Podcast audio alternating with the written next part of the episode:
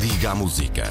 Ligue à Antena A 1. 8 minutos das 9 da manhã e agora vamos ligar é às contas do dia e dar os bons dias, desejar uma boa semana à Helena Garrido. Bom dia, Helena. Olá. Bom dia, bom dia, Mónica. Boa semana, Boa semana, de carnaval. Cá está, a- amanhã, feriado. É, Ora, Não estaremos cá. Não é? estaremos cá, é verdade. Vamos falar de inteligência artificial que está a ser o tema deste início do ano, sobretudo por causa do chat GPT a quem podemos fazer perguntas e com quem podemos conversar. Pergunto-lhe, Helena, o que é que é já possível fazer neste mundo da inteligência artificial? Muita coisa, muita coisa e é de facto um admirável, eh, um admirável mu- mundo novo. Eh, comecemos por eh, alguns casos. A plataforma, que é esta plataforma mais conhecida, há várias, o Chat GPT, eh, que é um investimento até da Microsoft, eh, já programa, já passou em testes de exames de mestrados em gestão, conseguia fazer um mestrado em gestão com- e, e qualquer curso, provavelmente, Sim. já fez testes de medicina.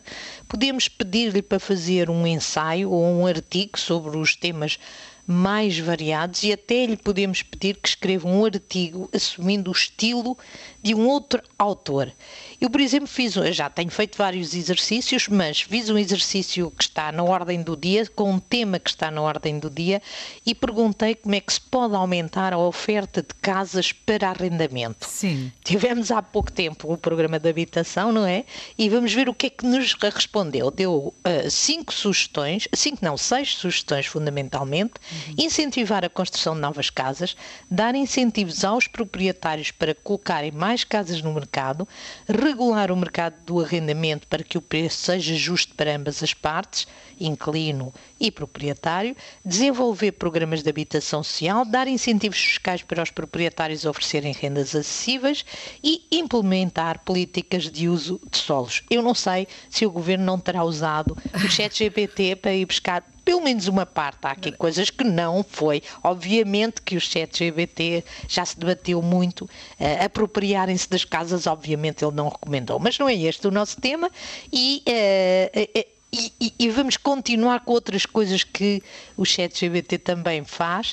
Eh, neste momento, não é o chat GBT, há outras plataformas que já produzem imagens a partir de texto. Eu posso eh, or- eh, dar uma ordem para escrever, para construir uma determinada imagem e eh, o- o- a plataforma constrói-me uma imagem. Já temos artistas a fazer exposições de imagens Criadas por. e- Exatamente. Exatamente, criadas com inteligência artificial e nos Estados Unidos já há um criador de jogos que se candidatou com uma imagem eh, produzida, no- neste caso concreto, numa plataforma que é a Midjourney, eh, candidatou-se e ganhou o prémio de- da Feira Anual de Arte do Colorado, desencadeando, obviamente, uma grande, uma grande controvérsia. Pois, claro. Quem quiser, eh, o, o- é difícil, tá, o- a peça chama-se Teatro d'Ópera Espacial, Spatial. De ópera espacial. Sim, mas podem procurar por Jason Allen, que encontrarão com certeza a Feira do Colorado, Feira da Arte do Colorado. A imagem é impressionante. E há igualmente plataformas de som que replicam vozes e até Sim. cantam e até podemos pedir para cantarem com o estilo de um determinado ah, artista. Bom, já vimos, Mónica, que estamos perante um admirável mundo novo com impactos muito variados e desta vez com efeitos em trabalhos mais intelectuais. Por exemplo, no jornalismo, a Bloomberg já faz alguns textos, como uh, o comentário de Bolsa. A Bloomberg é uma, é uma agência no- noticiosa eh, económica e financeira.